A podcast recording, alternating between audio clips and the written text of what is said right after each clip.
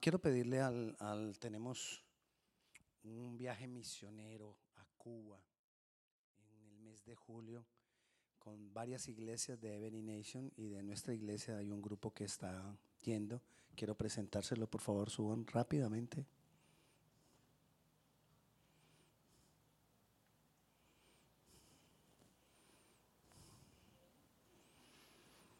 Vamos para Cuba.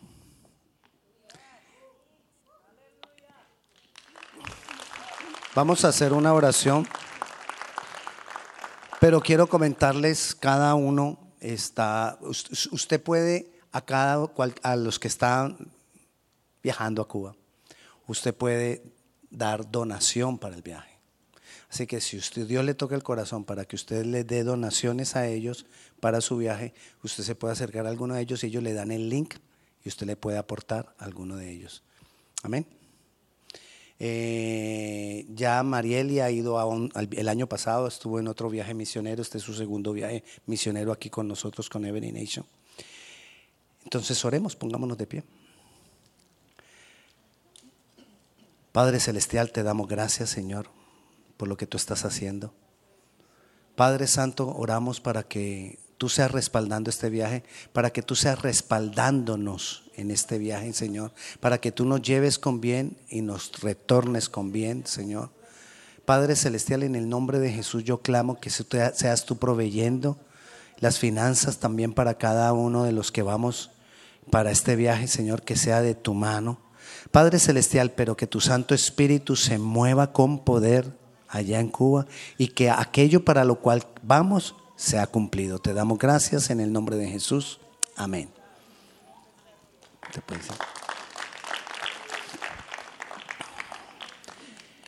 Otra cosa que les quiero decir es que la iglesia está creciendo y no necesariamente porque usted haya traído gente, sino porque niños están naciendo. Pero si usted quiere que crezca porque trae gente, pues traiga gente. Amén. Vamos a hacer crecer la iglesia, pero no apunte bebés. Que nazcan los que han de nacer. Amén, gloria a Dios. Voy a pedirle a, Ingrid y a Anthony, por favor, que suban. Vamos a presentar a Ethan y a Emi Isabela. Ethan Daniel y Emi Isabela. ¡Hey, Ethan! Hola. Bueno, yo antes de que presentemos a, estos niños delante del Señor, quiero preguntarles, bueno, quiero explicarles a ustedes primeramente. Nosotros no bautizamos los niños. Nosotros hacemos como se hizo con Jesús en la palabra, que traemos los niños al templo como cuando Jesús fue bebé, fue llevado al templo y fue presentado en el templo. Pero como todos sabemos, a los 30 años Jesús se bautizó. Nosotros traemos los niños y los presentamos delante de Dios para que Dios los cuide, para que se revele a ellos, para que se manifieste, para que provea, para que haga todas las cosas de su fidelidad sobre ellos. Pero también los entregamos delante del Señor para que el Señor se revele a ellos y un día ellos mismos, los niños, cuando crezcan, tomen la decisión de bautizarse. Entonces eso es lo que vamos a hacer en esta tarde. Eh, quiero preguntarle antes a, a los papás, a Anthony, a Ingrid. ¿Ustedes se comprometen a levantar a sus dos hijos, a Ethan y a Amy, conforme a la palabra del Señor? ¿Se comprometen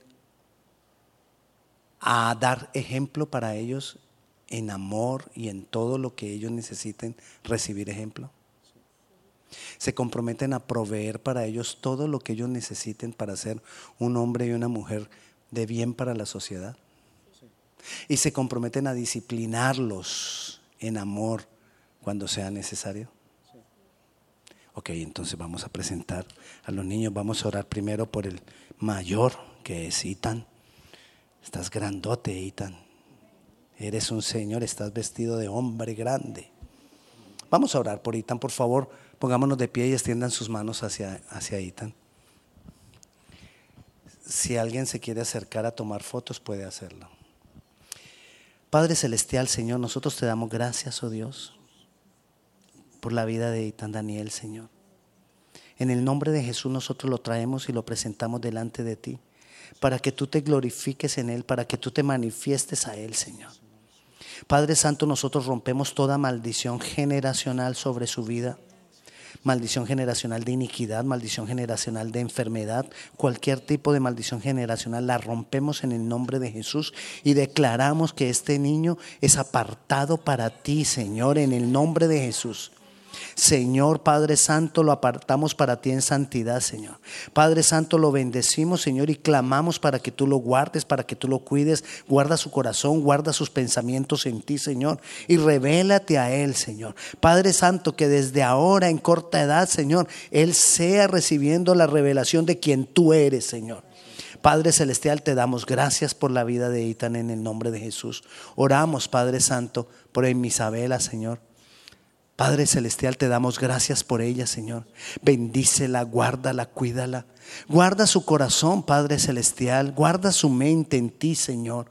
Padre, nosotros clamamos para que tú te reveles a ella, Señor, para que desde ahora, corta edad, Señor, ella sea recibiendo de ti revelación de quien tú eres, Señor. Padre, nosotros rompemos toda maldición generacional de iniquidad, Toda maldición general, generacional de enfermedad la rompemos y la declaramos sin poder en el nombre de Jesús, Señor. Y clamamos para que tú te glorifiques en ella, Señor. Y que tú te reveles a ella, Señor, para que un día, Señor, ella te conozca, ella se entregue a ti, Señor. Padre Celestial, te damos gracias por la vida de Isabela, Señor. Padre, oramos, Señor, por los padres, oramos por Anthony, oramos por Ingrid, Señor, para que tú te glorifiques, para que tú te manifiestes a ellos, para que estos compromisos que ellos hayan han adquirido hoy aquí puedan llevarlos a cabo, Señor. Dale la sabiduría, dales el amor, dales, Padre Celestial, el que ellos puedan enseñarles tu palabra. Señor, te damos gracias, Señor. Provee para que ellos puedan levantar estos niños conforme a ti Señor, te damos gracias en el nombre de Jesús. Amén y amén.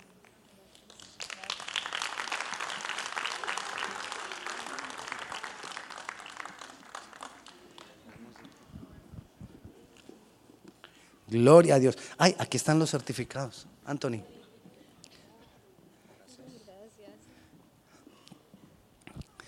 Gloria a Dios.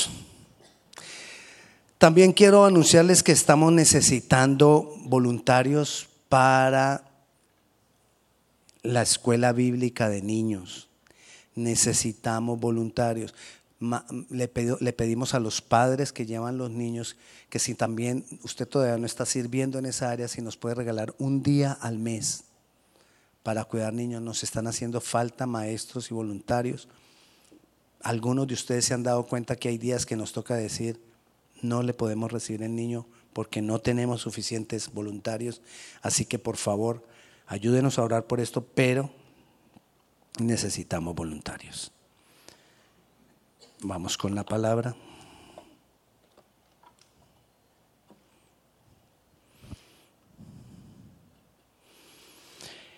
Dios es bueno.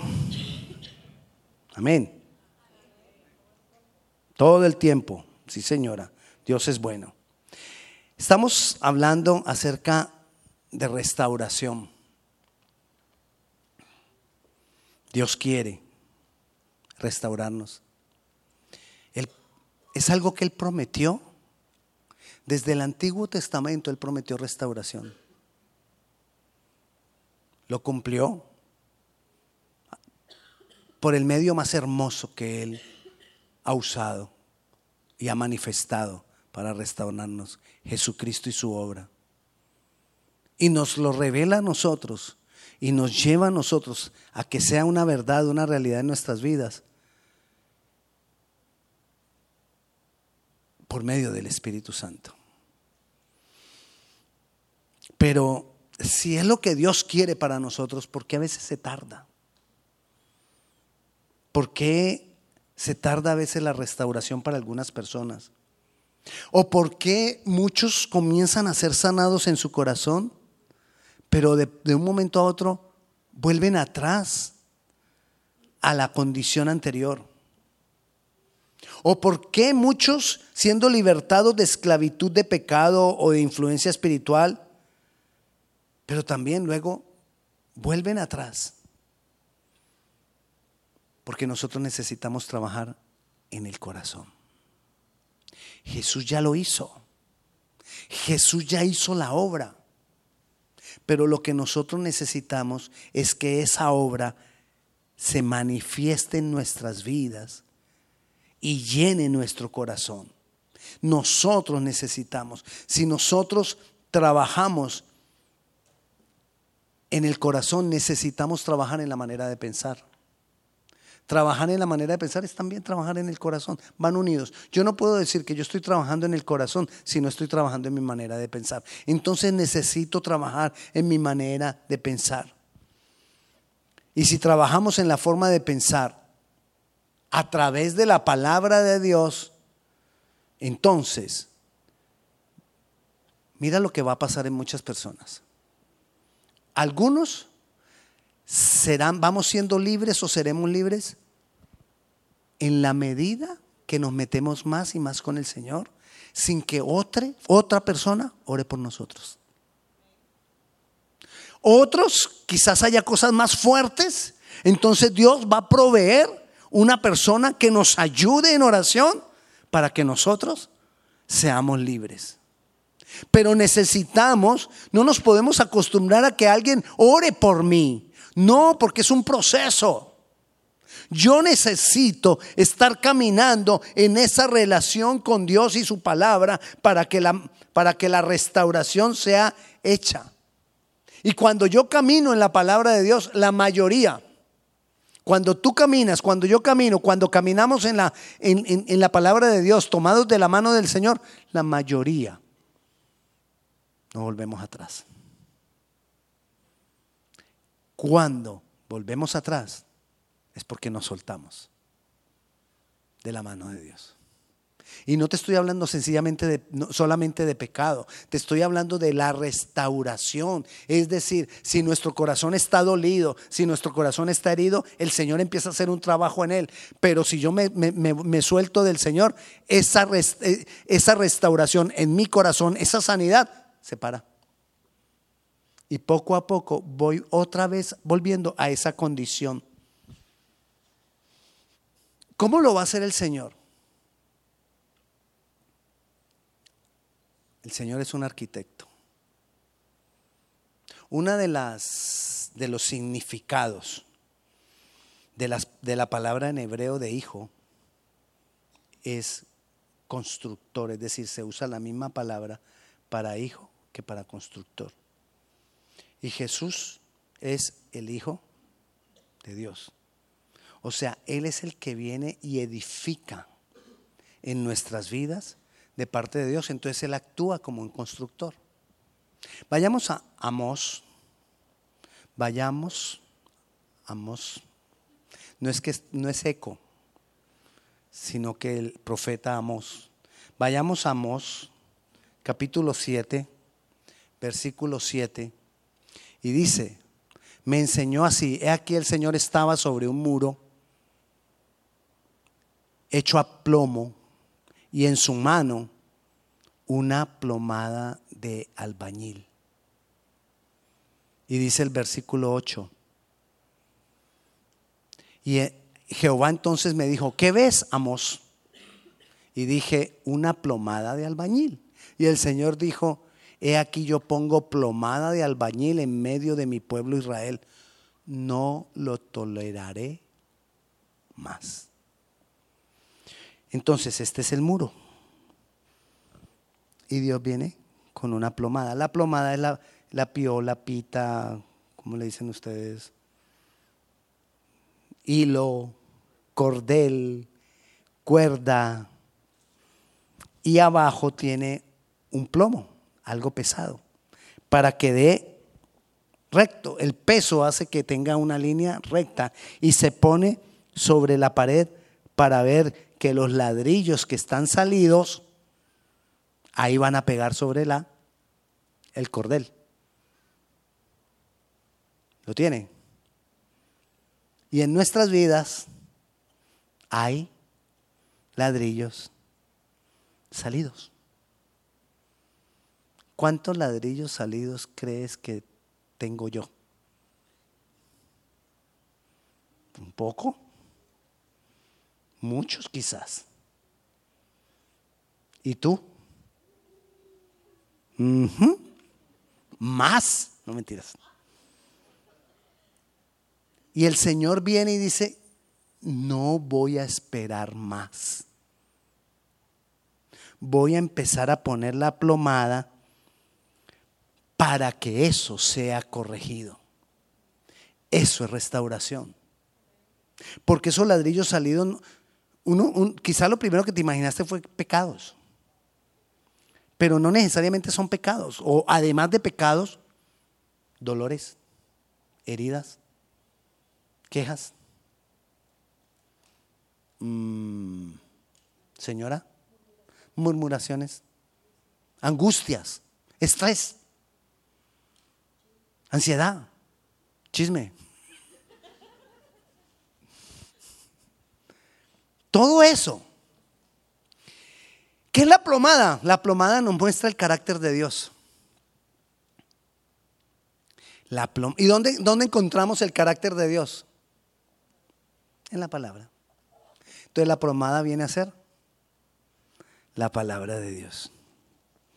O sea, que mi vida, que es la pared, tiene que ser confrontada con la, con la plomada, con la palabra de Dios,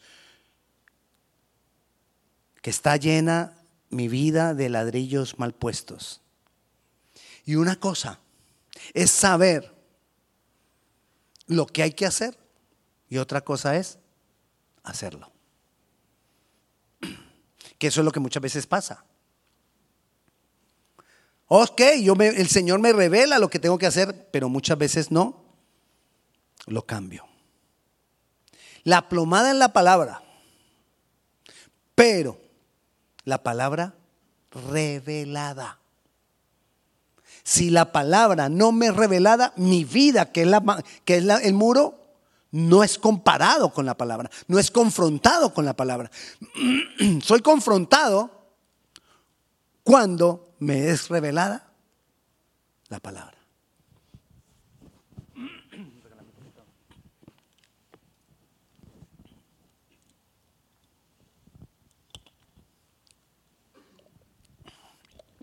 Gracias. Entonces, por eso la insistencia. Lee la palabra. Medita en ella. Porque cuando tú meditas, te es revelada. Si tú no meditas en la palabra, mera información.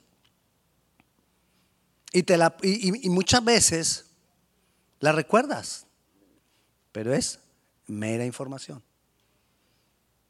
Pero cuando yo medito en ella, consejo, ¿usted quiere obligarse a meditar? Memorice versículos. Porque cuando usted lo memoriza, como lo tiene que repetir varias veces, y lo repito, y lo repito, y lo repito, y lo repito, y lo repito. Entonces, Ana, yo ahorita fui y hablé con algo con Nelly y no la saludé, ¿verdad? Discúlpeme. Me, estoy aquí, la miré, yo dije, yo ahorita pasé por ahí, no la saludé, discúlpeme. Perdón. Bueno, sigamos. Entonces, son cosas que tenemos que cambiar. la plomada. Me tiene que ser revelada la palabra. Si la palabra no me es revelada,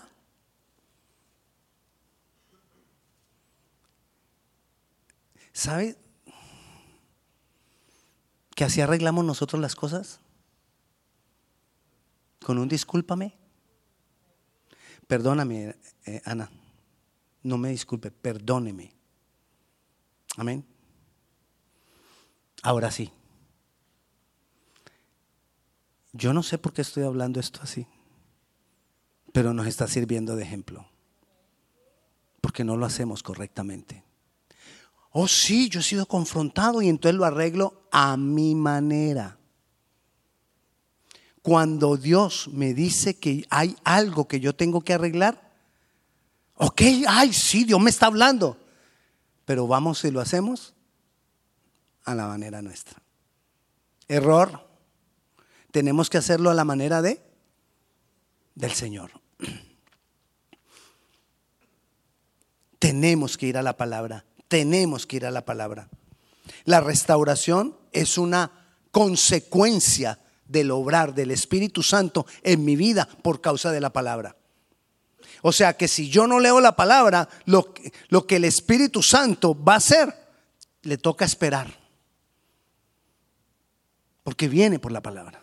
Y si yo leo la palabra, pero no tengo la obra del Espíritu Santo en mi vida manifestándose, me toca esperar, porque tengo información.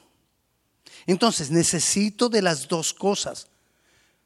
Leer la palabra, meditar en ella y pedirle al Espíritu Santo, Señor, revélame. Y a veces sentarme con el Espíritu Santo.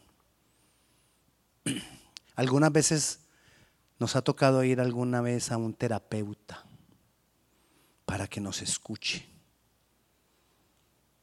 Y mínimo, ¿cuánto puede durar una sesión con un terapeuta que escuche? Una hora. ¿Cuánto tiempo tú oras y hablas con Jesucristo y con el Espíritu Santo? Muchos, dos minutos. Pastor, yo oro tres veces al día. Es más, yo te puedo contar cinco. Estoy seguro que tú oras cinco veces al día. Dos minutos al levantarte, luego bendiciendo el desayuno, luego bendiciendo el almuerzo, luego bendiciendo la comida, la cena, y luego dos minutos antes de dormirte.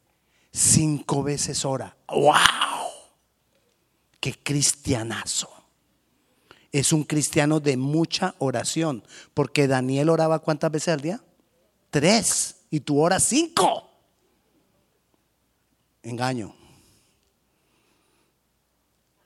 Porque no sirve. Es decir, no es que no sirva, ay, el pastor dijo que entonces eso, si yo he sentido que Dios me escucha y ahora me dice que no sirve, bueno, entonces te lo cambio. No es suficiente. Porque necesito que Él me escuche y necesito escucharlo a Él.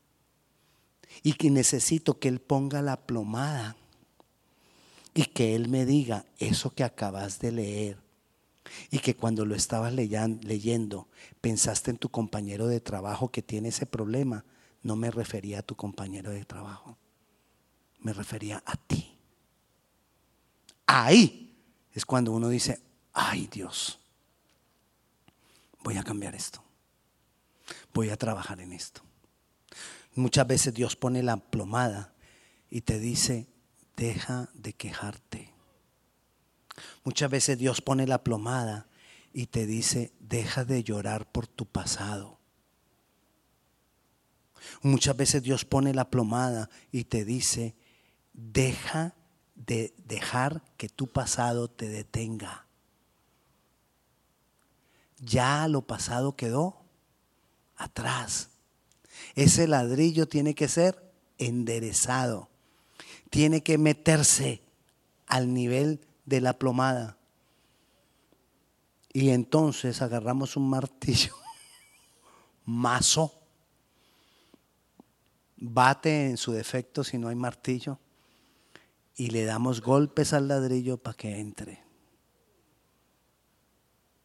Si, si, él dijo, no lo toleraré más. Y si Dios decide que ese ladrillo entra, ese ladrillo entra. ¿Por qué entra? Ay, ¿por qué me vuelve a pasar otra vez lo mismo? Sordo.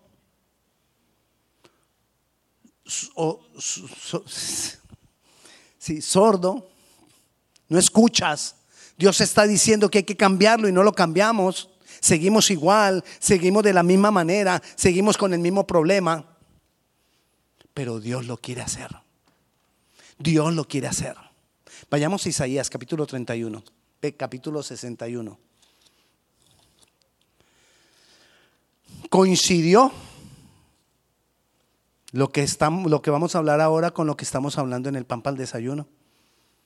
Lo que hablamos ayer, Ayer hablamos del capítulo 59, hoy hablamos del capítulo 60 y mañana, perdón, el lunes hablaremos del capítulo 61. Y dice el capítulo del 61 del 1 al 3, el Espíritu de Jehová el Señor está sobre mí porque me ha ungido, me ha enviado a predicar buenas nuevas a los abatidos, a vendar a los quebrantados, a los que quebrantados de corazón, a publicar libertad a los cautivos y a los presos apertura de la cárcel, a proclamar el año de la buena voluntad de Jehová, el día de venganza de nuestro Dios, a consolar a todos los enlutados, a ordenar que los afligidos de Sión se les dé gloria en lugar de ceniza, óleo de gozo en lugar de luto, manto de alegría en lugar de espíritu angustiado, y serán llamados árboles de justicia, plantío de Jehová para la gloria de él.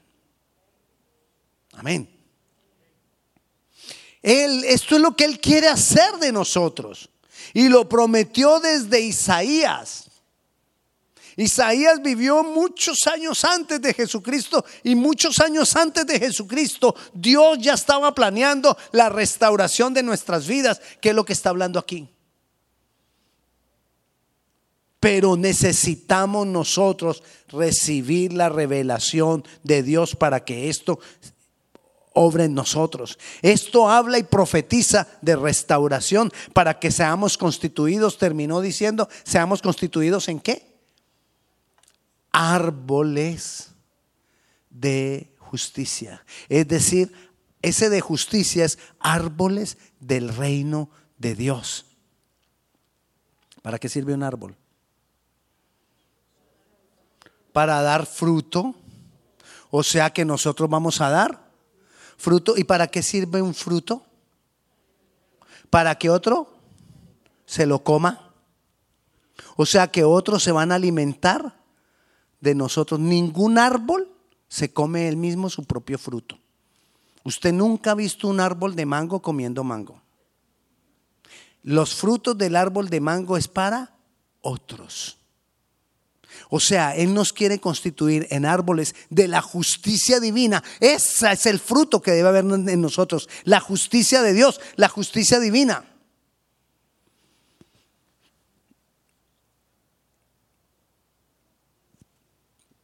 ¿Qué es la constitución de un país? Las leyes, donde se basa la justicia del país. Y donde están las leyes. Del reino de Dios, ¿dónde están las leyes? En la palabra.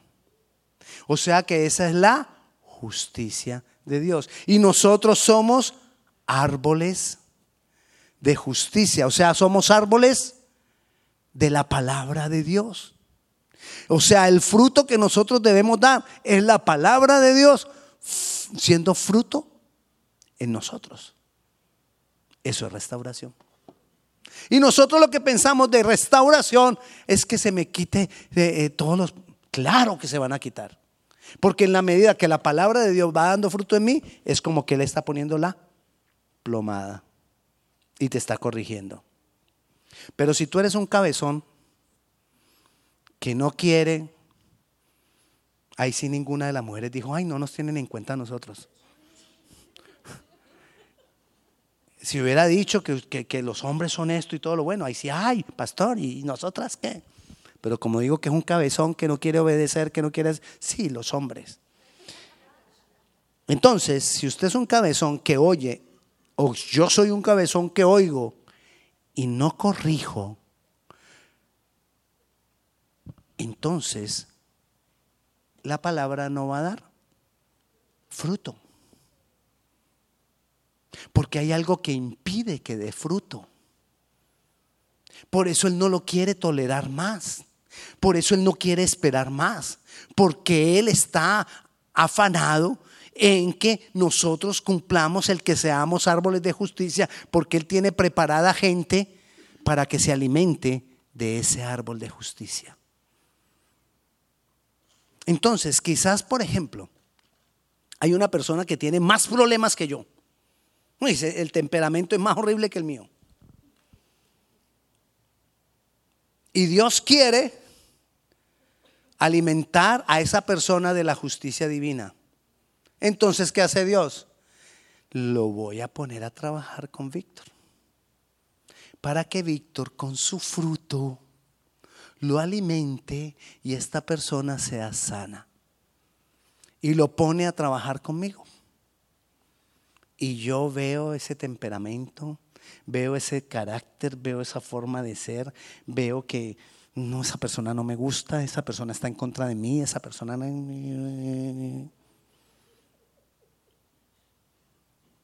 Y si es posible, no, me voy, voy a buscar otro trabajo. Llegas a otro trabajo, llega Víctor a otro trabajo y en ese otro trabajo Dios dice, ay, ese está peor que el de allá.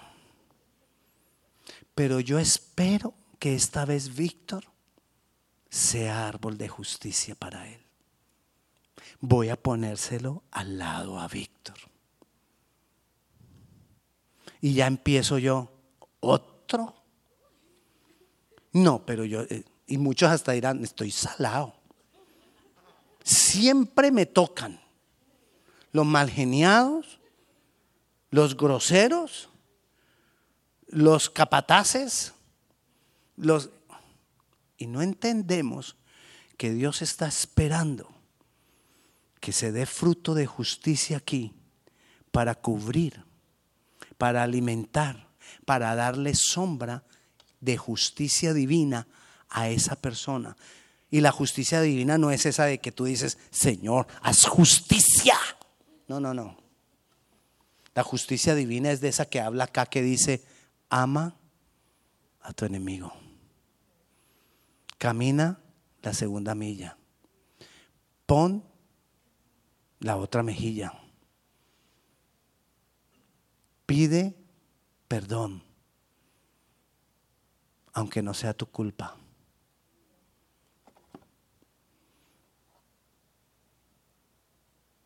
Dios quiere.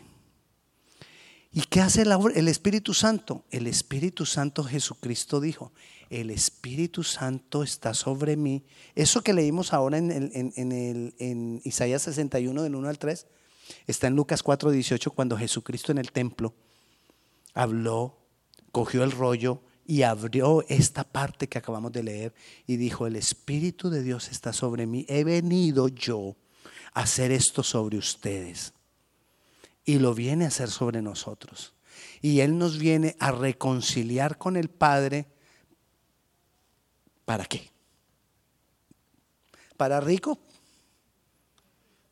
Sí, rico para mí porque pues ah, yo lo recibí y entonces Él me cambia. La palabra dice que Él nos ha reconciliado con el Padre para constituirnos en reconciliadores. Lo tienes. Entonces, el espíritu que está sobre Él, y volvámoslo a leer, el espíritu que está sobre Él, que lo ungió a él, que lo ha enviado a predicar buenas nuevas a los abetidos, a vendar las, a los quebrantados de corazón, a publicar libertad a los cautivos, a los presos apertura de la cárcel. Eso que Él vino a hacer con nosotros, nos dejó el Espíritu Santo. ¿Y para qué nos dejó el Espíritu Santo? Para que nosotros podamos decir, el Espíritu de Dios está sobre mí. Y muchos llegamos ahí. Es tan rico tener el Espíritu Santo. Es tan bello tener, ay, usted viera, es tan hermoso ser lleno del Espíritu Santo. Y el Señor diciendo, sigue, no pares de leer. Y tú paraste, no, es que, es que esa parte me encanta. El Espíritu de Dios está sobre mí y me ha ungido. Y yo siento esa unción y yo siento esa hermosa presencia. Sigue, Es que el Espíritu Santo es tan bello. El Espíritu del Señor está sobre mí, porque me ha ungido Jehová y me ha enviado a predicar las buenas nuevas a los pobres. Y cuando nosotros empezamos a fluir, el río se... Es decir, es como una llavecita que tú abres. Y tú empiezas a abrir la llave. Y esa llave empieza a fluir. Y empieza a fluir. Y empieza a fluir. Y empieza a fluir. Y ya la llave como que quiere explotar porque ese, ese fluido es fuerte. Pero si tú sigues contemplándote a ti mismo, vamos a ver que pasan los años y seguimos con los mismos problemas, llenos del Espíritu Santo, pero con enojo todavía. Llenos del Espíritu Santo, pero con la misma ira. Llenos del Espíritu Santo, pero con el mismo chisme. Sino que ahora el chisme es para orar llenos del Espíritu Santo, pero con la misma falta de control, con la misma falta de dominio propio. No puede ser. No puede ser. Se ha detenido el agua. Y si se ha detenido el agua, quiere decir que la llave no está abierta. Necesitamos ser bendición para otros. Dios quiere hacer cambiar mi condición porque Él tiene un propósito conmigo. Dios quiere cambiar tu condición porque Él tiene un propósito contigo. Dios quiere restaurar tu vida y lo prometió desde Isaías y desde antes de Isaías porque Él tiene un plan con cada uno de nosotros y las personas que te rodean están incluidas en ese plan.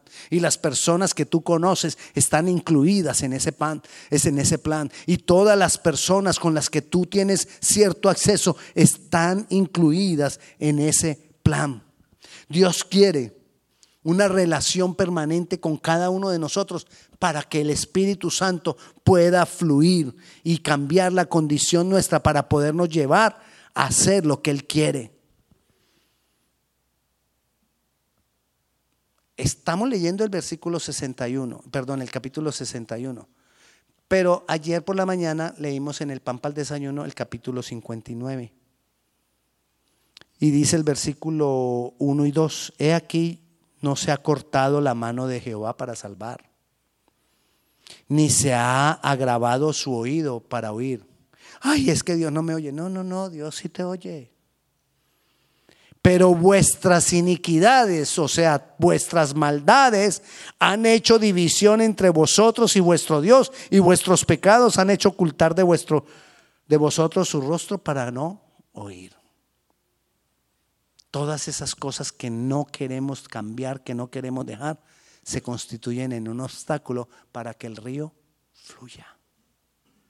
El río quiere fluir. Dios ya lo hizo. Jesucristo murió para que nosotros fuéramos restaurados. Pero la restauración no fluye porque Él viene y pone la plomada y nosotros no hacemos nada. Hay ladrillos que hay que acomodar. Y yo tengo que aprender a venir al Señor y reconocer y decirle, sí Señor, yo necesito acomodar estos ladrillos. Ahí en el, en el capítulo 59, uy, el tiempo corre. En el, capítulo, en el mismo capítulo 59, ¿con qué termina el capítulo 59? Dice el versículo 20, y vendrá el redentor a Y a los que se volvieron de la iniquidad en Jacob, dice Jehová, a los que se qué? A los que quitaron la iniquidad, a los que reconocieron su iniquidad, su maldad delante de Dios. Y este será mi pacto con ellos, dijo Jehová. El espíritu mío está sobre ti. Y mis palabras, pare ahí. Y mis palabras que puse en tu boca, ok, no pare ahí un momentito. Es que no las usamos. Es que no hablamos la palabra.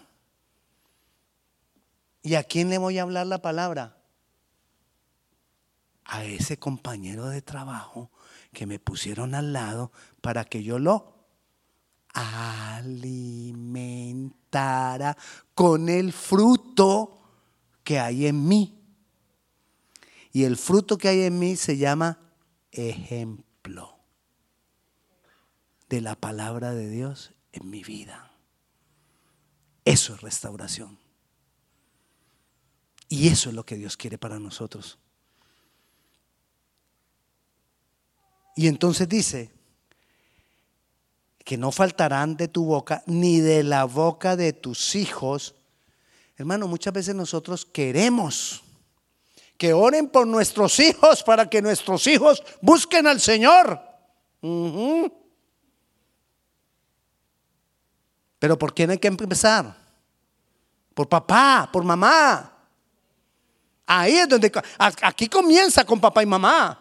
Cuando las palabras de Dios salgan de tu boca, entonces saldrán de la boca de tus hijos.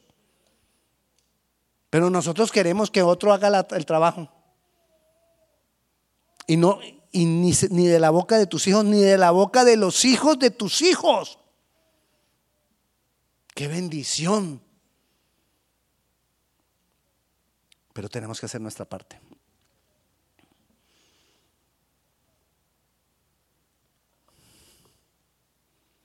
Y comienza ahí entonces, después de, que, de esto de que la palabra está en la boca, es que viene el capítulo 60. Y el versículo 1 comienza con, levántate y resplandece, porque ha venido mi luz. Y la gloria de Jehová ha nacido sobre ti. Eso está ahí para ti y para mí. Pero también está ahí que las palabras de Él tienen que salir de mi boca. Pero es que me gusta más el 60. No me gusta el 59, el 59 es muy complicado. Pero usted no puede pasar, no puede llegar al piso 60 sin pasar por él 59. No se puede. Hay que pasar por el 59 y necesitamos pasar por el 59.